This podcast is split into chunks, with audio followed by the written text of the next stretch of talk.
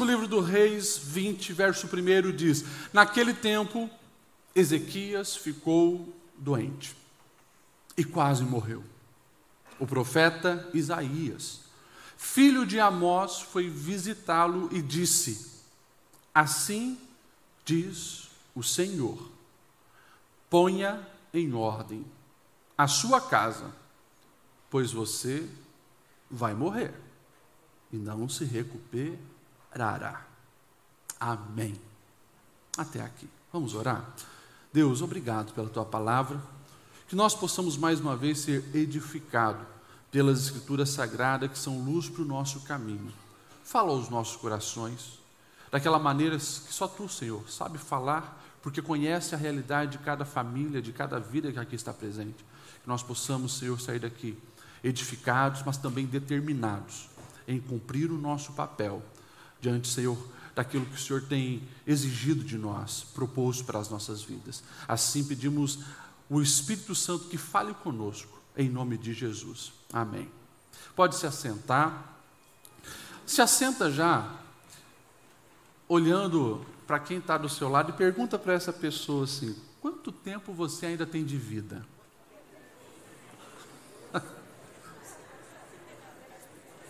Pastor Lediel está doido, né? Que pergunta é essa? Não tem resposta. Alguns falaram, olha, no mínimo 50 anos. Quanto tempo você tem de vida? Deixa eu fazer uma outra pergunta. Agora é uma pergunta retórica, você não precisa responder. Mas quanto tempo você precisa para implementar os seus projetos? Quanto tempo você ainda precisa para implementar os seus projetos?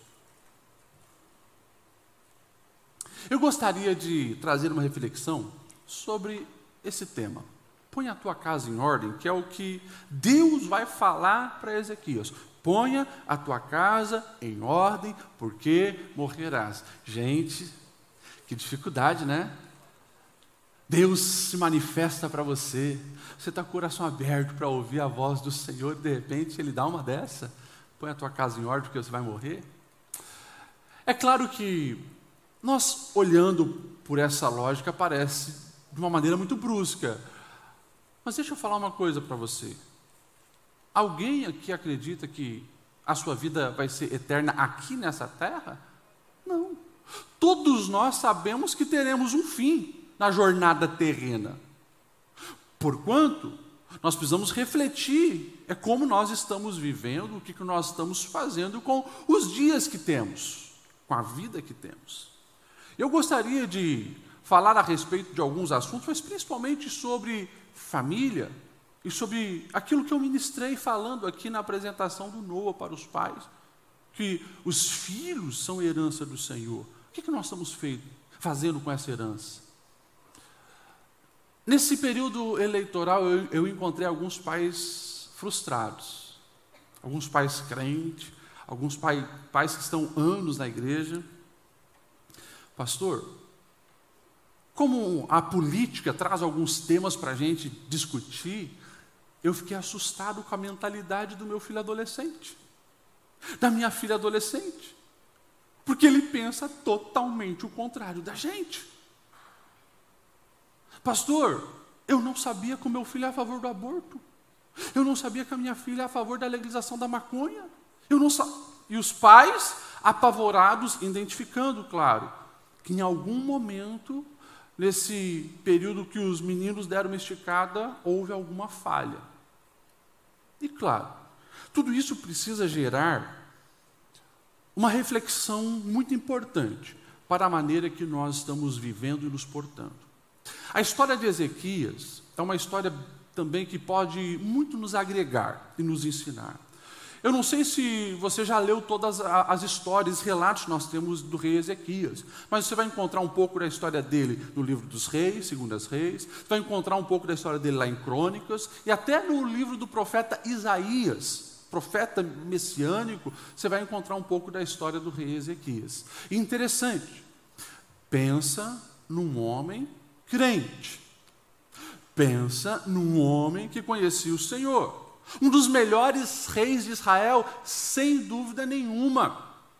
Ele é aquele rei que, algum tempo atrás, tinha vivido uma das experiências mais singulares e maravilhosas concernente ao Senhor dos exércitos intervindo. Porque o rei Senaqueribe vai lá, desafia, porque né, o povo da Síria tinha um exército enorme, desafia uh, o, o, povo de Judá, desafia Ezequias, e Ezequias é aquele que diz para o povo: Nós devemos confiar no Senhor. Fizemos a nossa parte, cercamos os muros, nós tiramos as, as fontes de águas né, que têm ao redor, nós cavamos um túnel, nós temos a nossa água, agora nós precisamos confiar no Senhor, e chamava o povo para confiar no Senhor e tal tal. E Deus respondeu a Ezequias, mandando um anjo, um anjo, e aí você começa já a meditar o poder que tem um anjo do Senhor. Matou mais de 100 mil homens do exército inimigo. Um, um anjo. Um negócio absurdo. Viveu experiências com Deus de uma maneira maravilhosa. Ezequias foi um rei que se posicionou para obedecer à lei de Moisés. Acabou com a idolatria, acabou com a prostituição idólatra, acabou com os postes ídolos, acabou com a adoração a falsos deuses. Vivia uma vida certa. E de repente o Senhor chega para ele e diz: Ezequias, põe a sua casa em ordem, porque você vai morrer. E daí sabe o que acontece? Muito interessante. Esse homem, rei, depois que o, o profeta Isaías vai e entrega esse recado para ele, ele vira para a parede e começa a chorar. E ele começa a fazer uma oração muito sincera, meio desesperadora.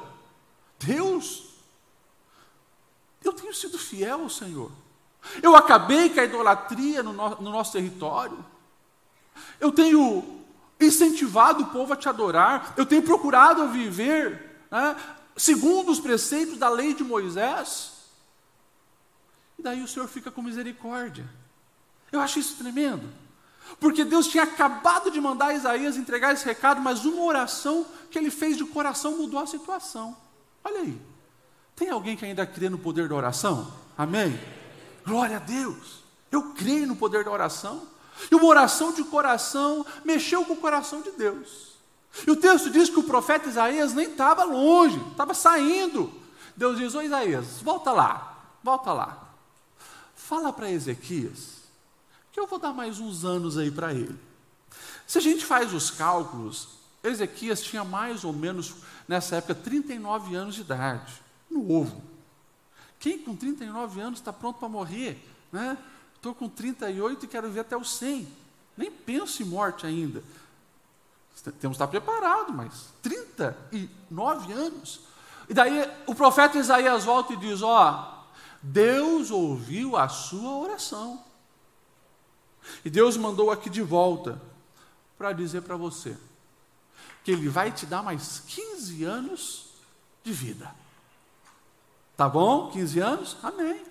Para quem ia morrer, né? 15 anos está bom. Agora, interessante. Eu fico olhando, Deus é muito misericordioso, porque o rei ele ainda olha para o Isaías e diz: tá, e como que eu vou ter certeza que isso vai acontecer? Questionando, né? Ele acreditou quando o profeta disse que ele ia morrer, mas ele ainda estava em dúvida. Quando o profeta foi lá fala da bênção, né? Tem uns crentes que eu conheço que são assim, né? Geralmente são mais né, negativistas do que positivistas, né? Mas o profeta, usado por Deus, é, por Deus disse assim: ok, o que, que você prefere? Que a sombra vai para frente ou vai para trás? Não, a sombra né, é, é, muito fácil. Com o movimento, claro que vai avançar. Eu quero que retroceda.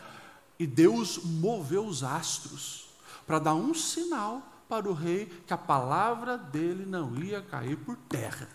Já imaginou isso? Né? Deus ordenando, o sol, é o seguinte: tem um, um, um, um tomézinho ali, né, meio duvidoso, Faz o sol voltar um pouco. Volta um pouquinho, só volta.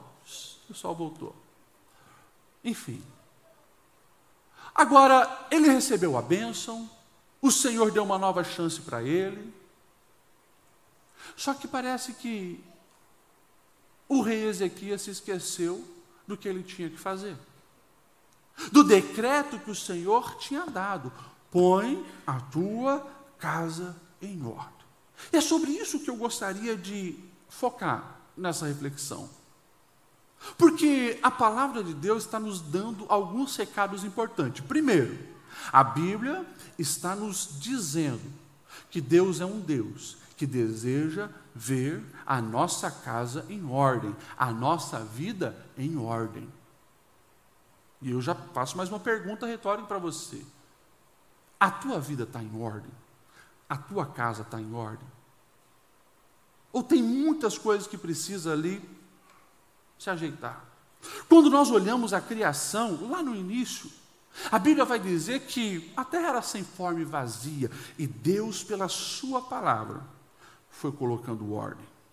Deus é um Deus organizado. Tanto que lá na frente, Paulo ele vai escrever a igreja de Corinto, parecia que estava meio bagunçado algumas coisas, né? Muito falatório e tal. Ele vai dizer para que o culto deveria acontecer com ordem e com decência. Deus é um Deus de ordem. Agora, interessante, porque Deus é bem específico para Ezequias: a tua casa. Parece que o reino estava legal. A fase que Ezequias vivia com o povo era uma fase boa. Depois do que aconteceu com Senaqueribe e o exército da Síria, os inimigos estavam todos com medo deles. Então, não tinha riscos de segurança muito intensos e graves nesse momento. O governo estava ok, as finanças estavam ok, estava tudo em ordem. Mas Deus sabia, tem uma área que você precisa investir a sua atenção.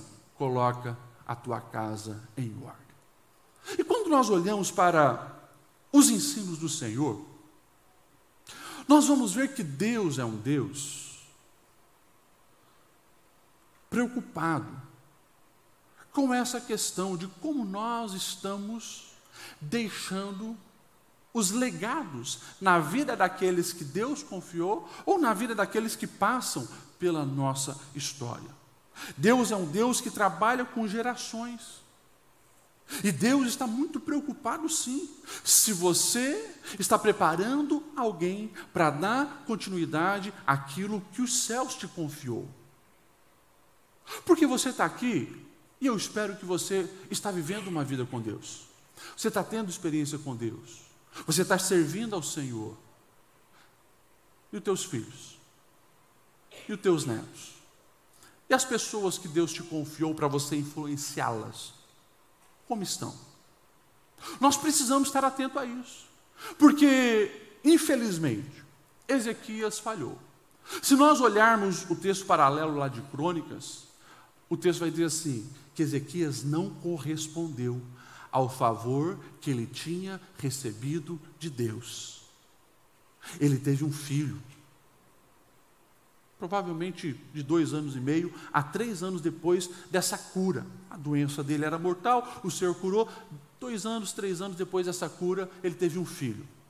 O nome desse filho foi Manassés. Agora, vamos lá. Alguém que tem uma experiência como ele teve, ganhou 15 anos de lambuja, como diz o ditado popular.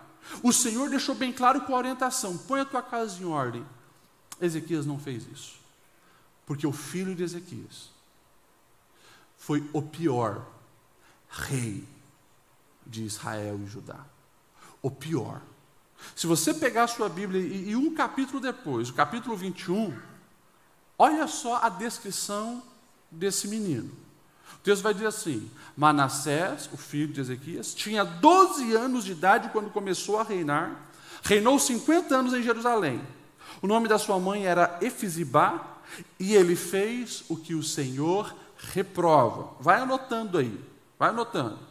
Ele fez o que o Senhor reprova, imitando as práticas detestáveis das nações que o Senhor havia expulsado diante de Israel. Ou seja, começou a importar de novo para dentro de Israel o lixo da idolatria, da prostituição que estava do lado de fora reconstruiu altares idólatras que o seu pai Ezequias havia demolido, e também ergueu altares a Baal, e fez postes sagrados para a Será, como fizera Acabe, o rei de Israel.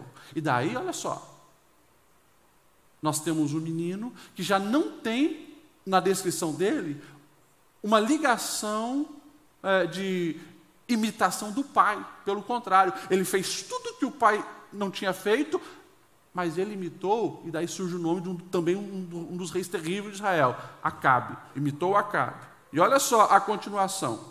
Inclinou-se diante de todos os exércitos celestes e lhe prestou culto. A astrologia já era muito presente nesse tempo. E ele começou a crer nessas questões dos astros e fazia culto às estrelas. Construiu altares no templo do Senhor, no qual ele havia dito que em Jerusalém eu porei o meu nome. Não, ele não fez isso. No templo do Senhor, o camarada vai trazer altares de Acera, de Baal, que é um negócio assim, absurdo, fez isso. Nos dois pátios do templo construiu altares para todos os exércitos celestes e chegou, olha isso, chegou a queimar o próprio filho em sacrifício. Se não bastasse, o camarada praticou feitiçaria, adivinhação, recorreu a médiums e a quem ele consultava vários espíritos. Fez tudo o que o Senhor reprova, provocando-lhe a ira coisa assustadora. Ezequias, um homem de Deus que viveu milagres de Deus, não fez a sua parte, como deveria. O menino com 12 anos assume o trono, está todo depravado, distorcido e imoral e compromete tudo. É claro que aí, conforme os próprios teólogos interpretam, teve também influência de pessoas a quem ele deixou encargos importantes que influenciaram esse menino, o prejudicando ainda mais. Nós precisamos estar atentos a essa realidade da vida de Ezequias. Porque a Bíblia nos traz essas histórias para que venhamos aprender. O Senhor não quer que os meus filhos, os teus filhos, as pessoas que Ele nos confiou, venham se perder. Por isso essa história está aqui para nos ensinar. A gente não precisa cometer erros para aprender, porque melhor é aprender com os erros dos outros. Então, nós temos na Bíblia mentoria que nos mostram detalhes de muitas vidas, o que nós podemos imitar ou não imitar, os caminhos que nós vamos escolher. Então, algo muito importante que você precisa sair daqui é saber que Deus espera que você coloque em ordem a sua casa, Deus é um Deus de ordem. E a segunda coisa muito importante, tarefas que Deus exige de nós que são intransferíveis. Intransferíveis. E principalmente quem é pai e mãe, me ouça aqui. Quem educa os filhos é o pai e a mãe. Pode ter a ajuda de um vô, de uma avó, a oração de um vô, de uma avó, mas foi confiado em vocês. Não é a escola, não é o videogame, não é a internet, não é os youtubers, não são os coaches, não são os blogueiros, não são os professores dos cutinhos da igreja. Quem educa os filhos são os pais. E Deus espera que a maior influência na vida dos seus filhos venha de você, pai, e de você, mãe. É responsabilidade tua e Deus vai cobrar de mim sobre os meus filhos e Deus vai cobrar de você sobre os teus filhos. Põe a tua casa em ordem. Interessante. E saia daqui entendendo essa verdade. Deus ele faz o impossível quando a gente não pode fazer. Mas tem responsabilidades que é minha e sua. Presta atenção. Estou falando de Ezequias. Um homem que orou, Deus manda um anjo e mata mais de 100 mil soldados inimigos. Um homem que orou, ele estava com uma enfermidade mortal e o Senhor o curou. Mas um homem que não fez o que lhe cabia para orientar os filhos na vida. Imagine, Deus envia um anjo para ensinar o meu filho a seguir no caminho certo. Você não vai ver isso na Bíblia. Desde quando o povo sai lá, lá do Egito e vão constituir uma nação, Deus é claro, pai e mãe, ensina esses meninos no caminho, na mesa, ao levantar, ao se deitar o tempo todo. Deus vai dizer para Abraão, e eu amo né, esse texto que Deus, Deus fala, de Gênesis 18 e 19. O texto vai dizer assim: Pois eu escolhi para que ordene aos seus filhos e aos seus descendentes que conservem-se no caminho do Senhor, fazendo o que é justo e direito, para que o Senhor faça vir sobre Abraão o que lhe prometeu. Desde lá, do começo, o chamado de Abraão, o pai da fé, Deus já estava falando: Abraão, você foi chamado para ser pai de multidão, mas não se esqueça, isso só vai acontecer se você cumprir o seu legado na vida do Isaac. Cumpra o teu legado na vida do Isaac. Abraão, você pensa que Abraão, ele viu a promessa acontecer no sentido de ver a, a multidão como a areia do mar? Ele não viu. Abraão não viu. Ele sabia que, que ia acontecer, por quê? Porque ele educou muito bem o Isaac, ensinou o caminho a Isaac, Isaac viu o pai tendo experiência, Isaac viu o pai o ensinando que a prosperidade vem de Deus, não importa o lugar, porque está lá né, Abraão e, e Ló. Ló diz: Ah, eu quero ficar com essas campinas verdejantes. Abraão diz: Tudo bem, você vai para lá, ou para cá. Deus prospera Abraão. Isaac, você vai ver a mesma coisa. Lá em Gerar, o povo roubava os postos de Isaac. Ele falava: Não tem problema, pode ficar, Deus está comigo. Ele aprendeu isso. Isaac foi aprendendo aquilo que o pai lhe passou.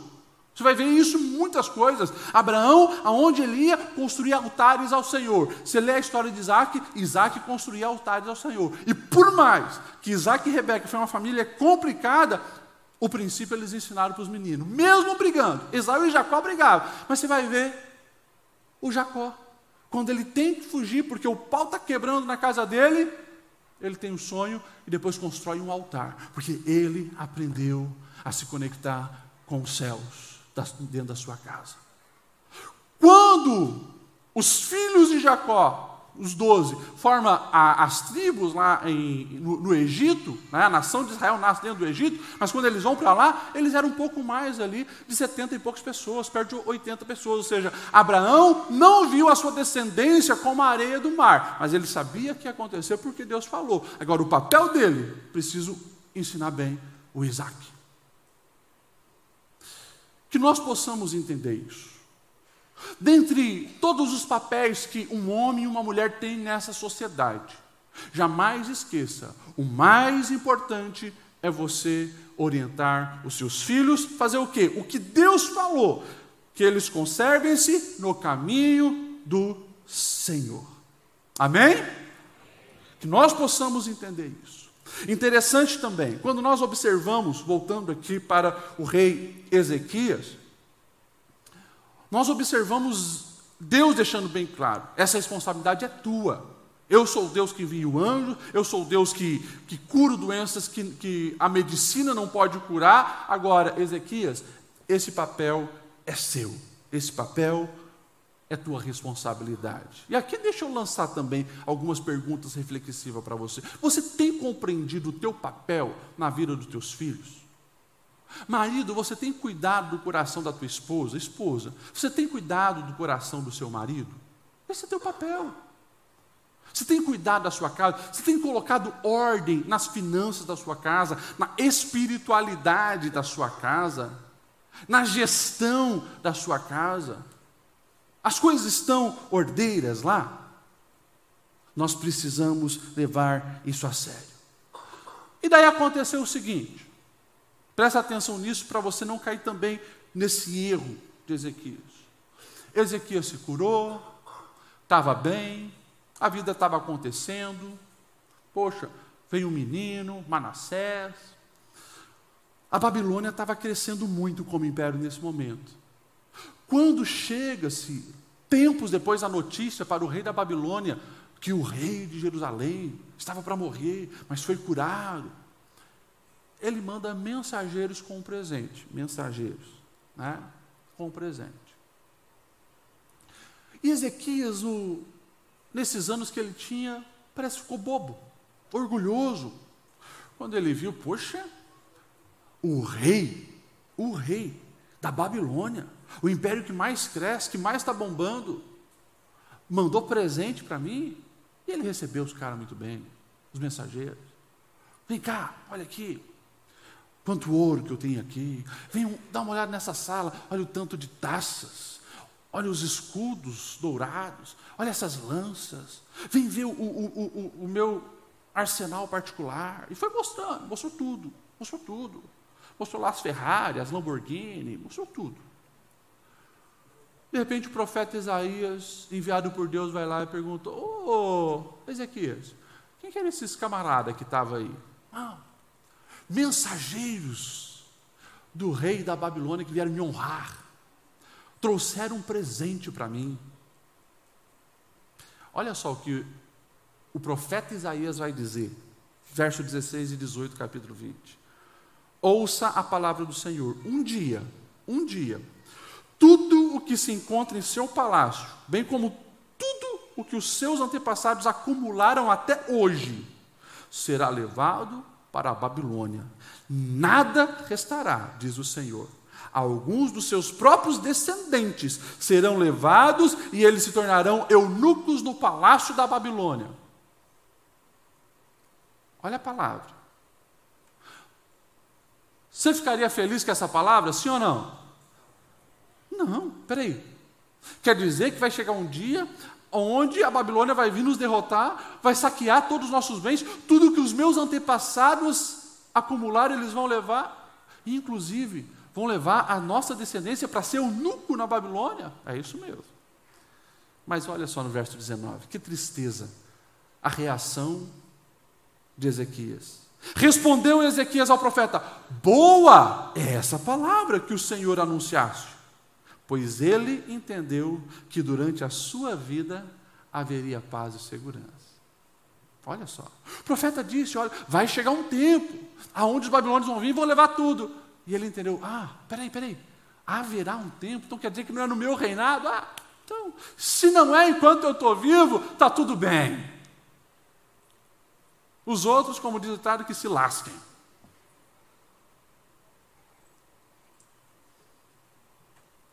Inteligente. Uma mente presa ao imediatismo. O que importa é eu estar bem. Uma mente egoísta, mas despreocupado com a próxima geração. E deixa eu falar uma coisa para você. Deus é um Deus geracional. Deus quer ver sim a nossa geração sendo abençoada, mas não fique limitado aqui. Deus deseja que os nossos filhos, os nossos netos, os nossos bisnetos conheçam Ele, vivam as suas promessas e sejam intensos na busca do Senhor, porque o que Deus tem para mim não termina em mim, o que Deus tem para cada um de nós não termina em nós, precisamos passar para frente. E como é triste, é lamentável quando uma geração de adulto se torna egoísta, imediatista, irresponsável e não ensina o mais importante da vida, que é o caminho do Senhor aos seus filhos, aos seus netos ou nas pessoas que Deus lhe confiou. É terrível, porque muitas coisas que Deus, deve, que Deus queria fazer através das gerações é interrompido.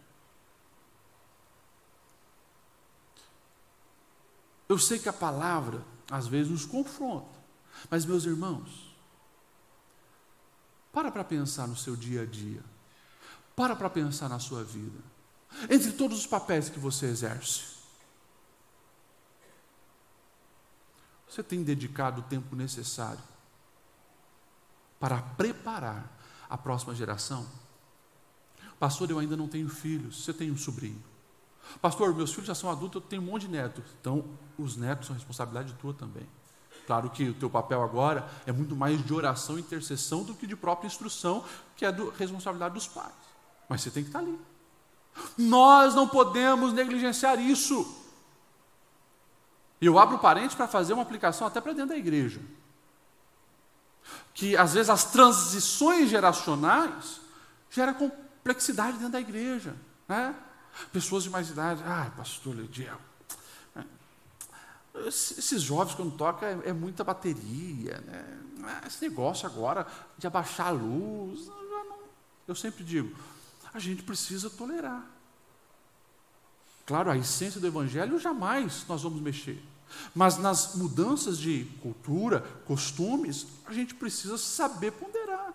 Eu sempre digo: quem é mais experiente na vida, os jovens ou os idosos?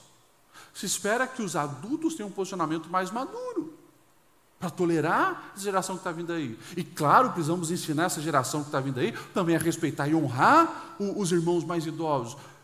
Mas é assim.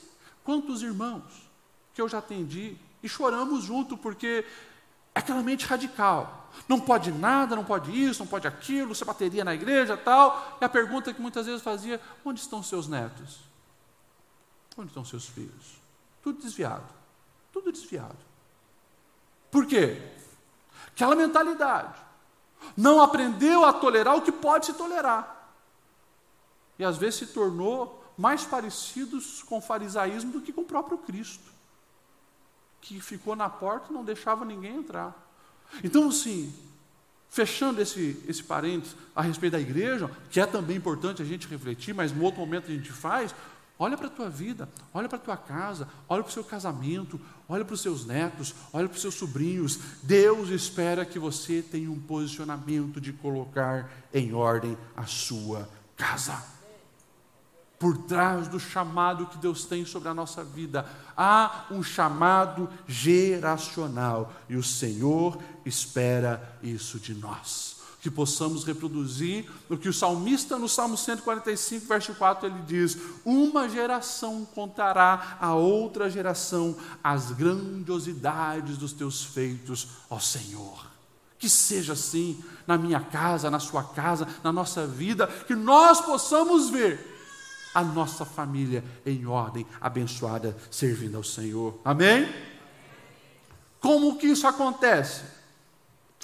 quando nós não negligenciamos a prática constante da avaliação.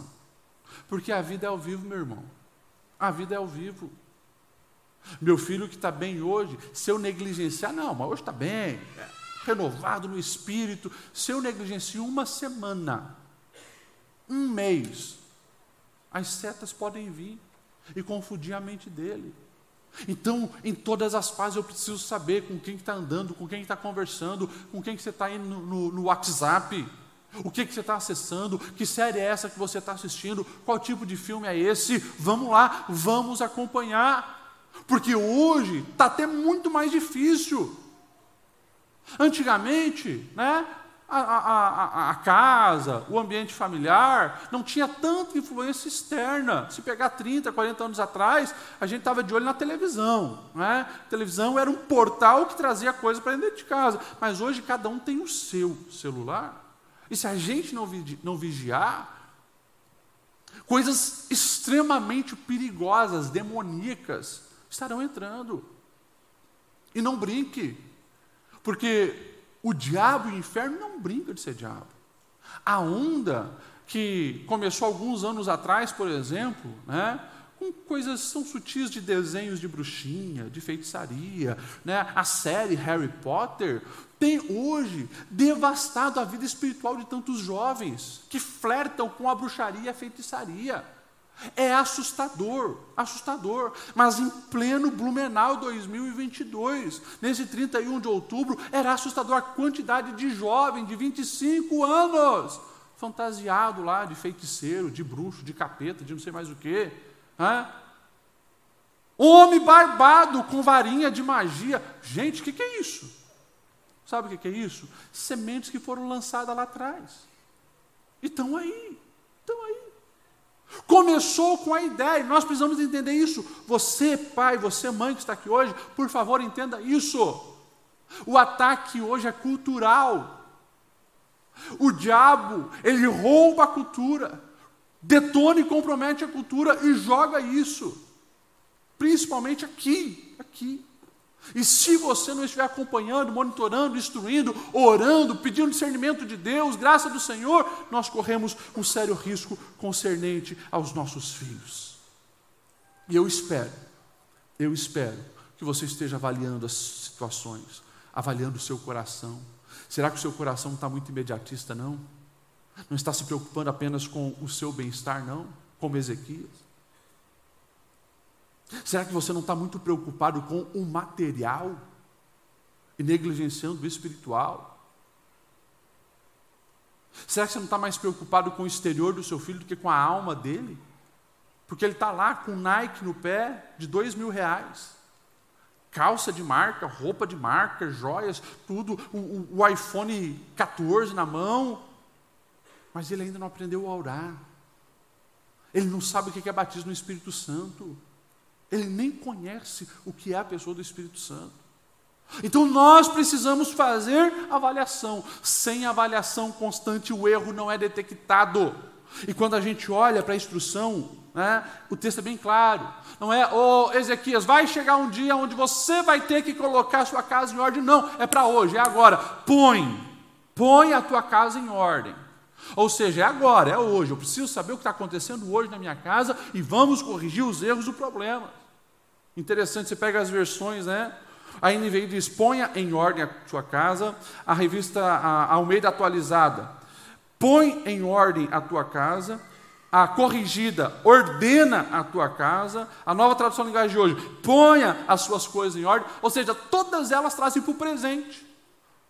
Não está falando de algo futuro, é agora, é hoje. Nós precisamos começar a organizar o que precisa ser organizado hoje, e também é a sua casa. É a sua, não é a casa do vizinho, não é a casa do cunhado, não é a casa do fulano. Porque a gente é expert em detectar problema na vida dos outros. Mas às vezes enxergar o nosso problema, a nossa realidade. Né? O que tem de mãe que só coloca defeito né, na vida dos outros. Meu Deus, o filho daquela é assim, o filho daquele outro. E, e, e não consegue ver a sua realidade. Então, é você, é agora, é já. Os profetas o tempo todo eles estão alertando sobre isso.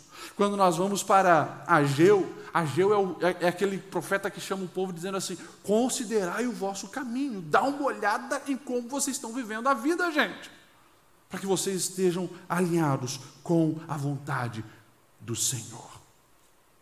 E quando a gente olha para essa palavra, nós somos confrontados. E nós somos chocados. Porque alguém que era de Deus, alguém que teve experiência com Deus, desperdiçou os 15 anos que ganhou de lambuja do Senhor, o presente que ele ganhou do Senhor, e ele não se importou com as gerações futuras. Mas ainda bem que essa palavra chegou até nós, ainda bem que hoje está sendo pregada aqui, porque o Senhor fala conosco, nos chamando a abrir os olhos, a enxergar muitas vezes aquilo que nós estamos empurrando com a barriga. Meus irmãos, o ano está findando, temos aí mais um mês e meio, dá de fazer muita coisa ainda esse ano. Olha para a sua vida, para a sua casa, para os seus filhos, para o seu casamento, para os seus projetos. Como é que foi esse ano? Mas quando você projetar os próximos dias e principalmente o ano que vem, você não pode negligenciar essa ordenança do Senhor. Põe a sua casa em ordem. Vamos voltar à pergunta que eu introduzi essa reflexão. Quanto tempo você ainda tem?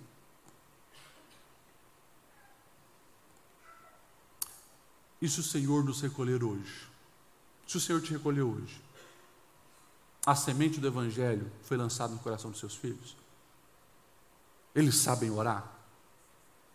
Eles valorizam a palavra do Senhor? Eles são apaixonados pelas coisas do reino?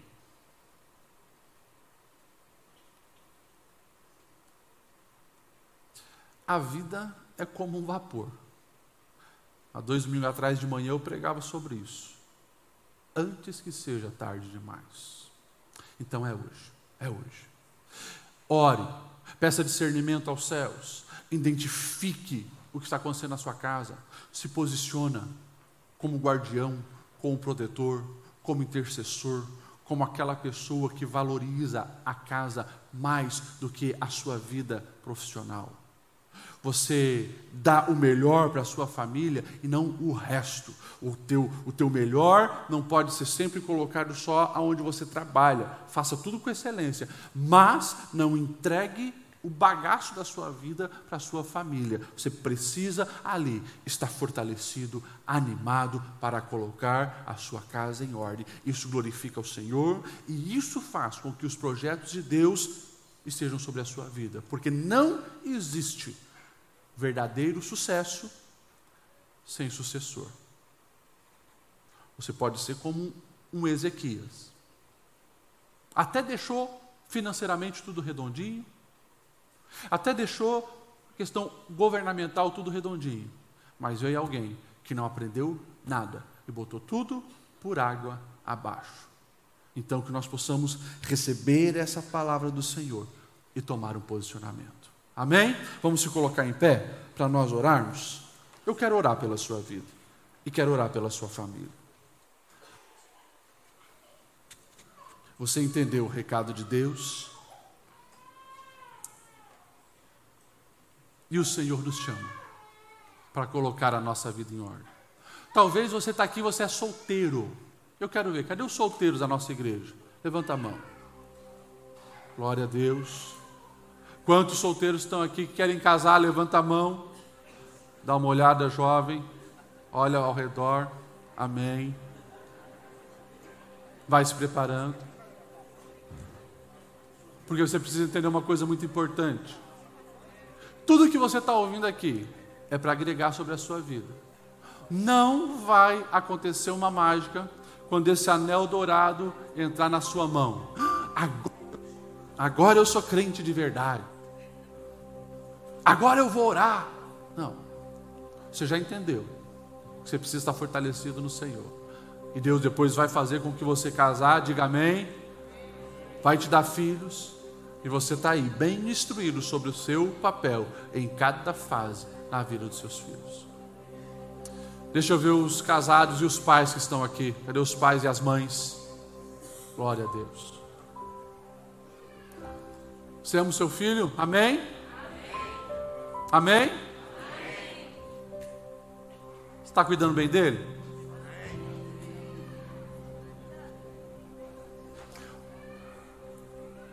Se eu fizer aqui perguntas falando de critérios, você sabe pontuar o que é mais importante para o seu filho? Para a sua filha? Porque hoje, na sociedade, a sociedade o valoriza pelo seu exterior. Tá com uma roupa de marca, um bonezinho maneiro, tem um monte de like no, no, na, o mundo abraça. Só que o que é uma vida de 70, 80 anos aqui comparada à eternidade? Não é nada. Que o meu filho, se preciso pôr, não use roupa de marca. Se preciso for, que não ande nos melhores carros. Se preciso for, que come arroz com ovo. Mas eu quero encontrar ele no céu. Se eu puder dar o melhor, amém, vou dar. Mas eu quero encontrar no céu. Meus irmãos, nós vamos falhar muito. Se os nossos filhos não amarem o Senhor. Eu já ganhei muitas pessoas para Cristo, inclusive nesse púlpito vocês sabem disso. Ah, mas eu trocaria todos para não perder o Kenny e a está no céu. Você também. Tenho certeza que você também. Então, assim, que nós possamos entender o recado de Deus, que nós possamos amar os nossos filhos muito mais do que todas as pessoas que passam pela nossa vida. Ame todos, mas se dedique àqueles que Deus te confiou. Quando eu estiver diante de Deus, o Senhor vai cobrar sim a minha função pastoral, mas eu tenho certeza Cadê a tua esposa? Cadê os teus filhos? É isso. É isso. Deus fez isso com Abraão. Deus deseja fazer isso com cada um de nós. Pastor, os meus filhos estão desviados. Eu tenho convidado eles para ir para a igreja. Você não pode baixar a guarda em momento nenhum. Você tem que entrar nessa guerra. Você tem que jejuar. Você tem que chorar na presença do Senhor. Você tem que fazer campanha de madrugada. Eu estou fazendo, pastor, já há 10 anos, não importa. Não pare nunca. Você precisa ver os resultados. Não para. Pastor, a minha preocupação é com os meus netos. Ora, ensina, educa. Nós estamos com um projeto na igreja, avós discipulando os netos, porque nós descobrimos que tem uma infinidade de avós que os pais estão trabalhando e eles ficam com o neto num período, porque a creche é só meio período. Olha que oportunidade, vô e vó, que Deus te deu. Nossa. Então, meus irmãos, que nós possamos entender o chamado dos céus sobre nós. Põe a tua casa em ordem. Isso vai trazer satisfação para a sua vida, plenitude para a sua alma. O propósito começa a tomar uma dimensão mais clara. E daí você vai, você vai ver que o trabalho que você diz que para fazer um almoço em família, a carne está tão cara. Você vai ver que isso não é nada comparado ao investimento de ter a família ao redor de uma mesa. Contar uns casos, rir junto, orar junto. Você vai ver que as coisas que parecem simples da vida são o que mais agrega e fortalece os vínculos. Que o Senhor abra a nossa mente para nós termos dimensões de prioridades e que venhamos investir pesado nos nossos filhos. Eu não quero criar um Manassés, mas eu quero criar filhos para a glória do nome do Senhor.